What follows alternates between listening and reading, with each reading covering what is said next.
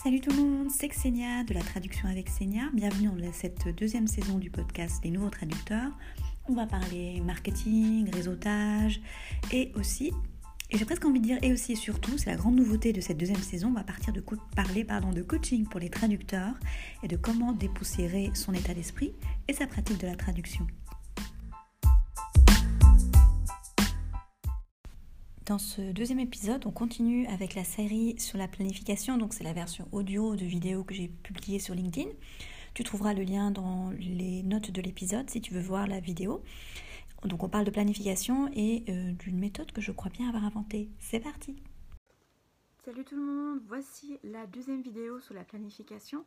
Vous vous souvenez, c'est un sujet qu'on a abordé dans le club des traducpreneurs, ce qui m'a donné envie de faire euh, une série de vidéos sur le sujet. Dans la première vidéo, on avait parlé de la méthode de la coach américaine Brooke Castillo, qui est euh, la coach dont je m'inspire pour mes propres coachings avec les traducteurs. Et elle, elle a notamment inventé un concept euh, pour son organisation qu'elle appelle Monday Hour One. Ça consiste à consacrer la première heure euh, de travail le lundi à organiser sa semaine. Aujourd'hui, je vais vous proposer une méthode, je crois que c'est mon invention, ou si je l'ai piqué à quelqu'un, c'est pas volontairement. moi, j'organise mes journées par bloc de deux heures. Euh, c'est comme un peu comme si je construisais une maison, mais ben, je construis ma, journée avec des blocs comme des briques de deux heures. Et euh, vous savez que je suis très papier, donc ça ressemble. Là, je vous ai fait un exemple, ça ressemblerait à ça. Ces blocs de deux heures, donc c'est deux heures, euh, surtout pour la traduction, c'est deux heures de traduction pure. Là, c'est une journée ambitieuse où il y aurait six heures de traduction pure c'est très rare que je traduise vraiment 6 heures par jour. Et quand je dis, je sais qu'il y en a qui vont me dire, mais c'est pas beaucoup 6 heures par jour, mais quand dis la traduction, qui est que traduire, c'est pas communiquer avec les clients, c'est pas faire de la prospection, c'est pas faire de la facturation, c'est pas faire de l'admin, c'est vraiment traduire ou réviser. Donc euh, ça ressemble à ça. On va dire que c'est donc une journée où je traduis 6 heures et je traduis par bloc, toujours par bloc de 2 heures. Donc c'est les blocs en rose là. Et entre ces blocs, je prévois tout le reste, c'est-à-dire manger, aller faire une marche, euh, ce que j'ai marqué là encore, faire la lessive, enfin ce genre de choses. D'accord? Rose, c'est la traduction, bleue, c'est tout le reste. Et euh, il y a deux choses importantes sur ces blocs de deux heures de traduction. C'est donc c'est la traduction pure. Donc je m'autorise zéro distraction. Sur l'ordinateur, il n'y a aucun onglet avec Facebook ou LinkedIn. Même sur mon téléphone, je, sur l'iPhone, ça s'appelle euh, mode nuit. C'est-à-dire que je reçois pas de notification, je suis pas dérangée quand, si quelqu'un m'envoie un message ou si quelqu'un m'envoie un email. En général, je garde quand même un œil sur l'email professionnel, mais je réponds pas forcément tout de suite, euh, sauf si c'est euh, vraiment urgent. Et il y a même parfois des blocs de, de 45-60 minutes où je ne regarde pas mes emails professionnels. Ça me permet de, de, travailler de manière très très concentrée. Et ce qui favorise aussi cette haute concentration et à mon avis cette grande efficacité, toute modestie, c'est aussi de faire des pauses régulièrement. C'est-à-dire que toutes les demi-heures, surtout si je fais de la révision, ou alors toutes les 40 minutes, je me lève. Donc je vais euh, me servir, euh, servir euh, de l'eau, j'ouvre les fenêtres, je fais quelques exercices de physio. si vous avez un jardin, vous pouvez faire un tour dans votre jardin. Donc c'est à peu près 5 minutes de pause. C'est très important, c'est de se lever. C'est-à-dire c'est pas 5 minutes de pause où je reste assise devant mon ordinateur et je vais vite regarder Facebook.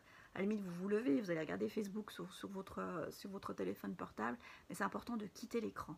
Je pense que c'est extrêmement rare que je passe 50 minutes devant euh, l'écran à traduire sans me lever. C'est vraiment très très très rare. Donc, euh, c'est les deux points essentiels de ces, donc, de ces blocs. Donc, le premier point, c'est travailler par bloc de deux heures. Le deuxième point, c'est d'être travaillé euh, de manière très concentrée, donc zéro distraction, que ce soit Facebook sur l'ordinateur, WhatsApp sur le téléphone portable. Et euh, la troisième chose, c'est de faire des pauses régulièrement.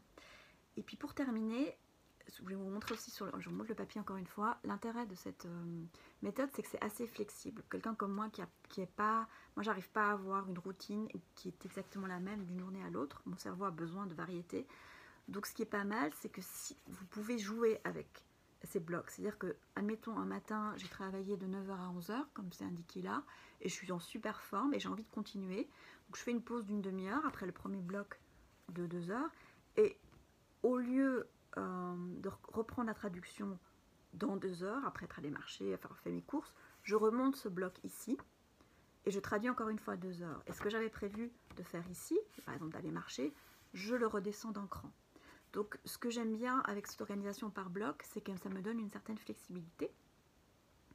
Et c'est, je crois c'est tout ce que je voulais vous dire. Donc dites-moi si vous, vous travaillez aussi par bloc, si vous, avez aussi l'habitude de couper toute distraction quand vous traduisez.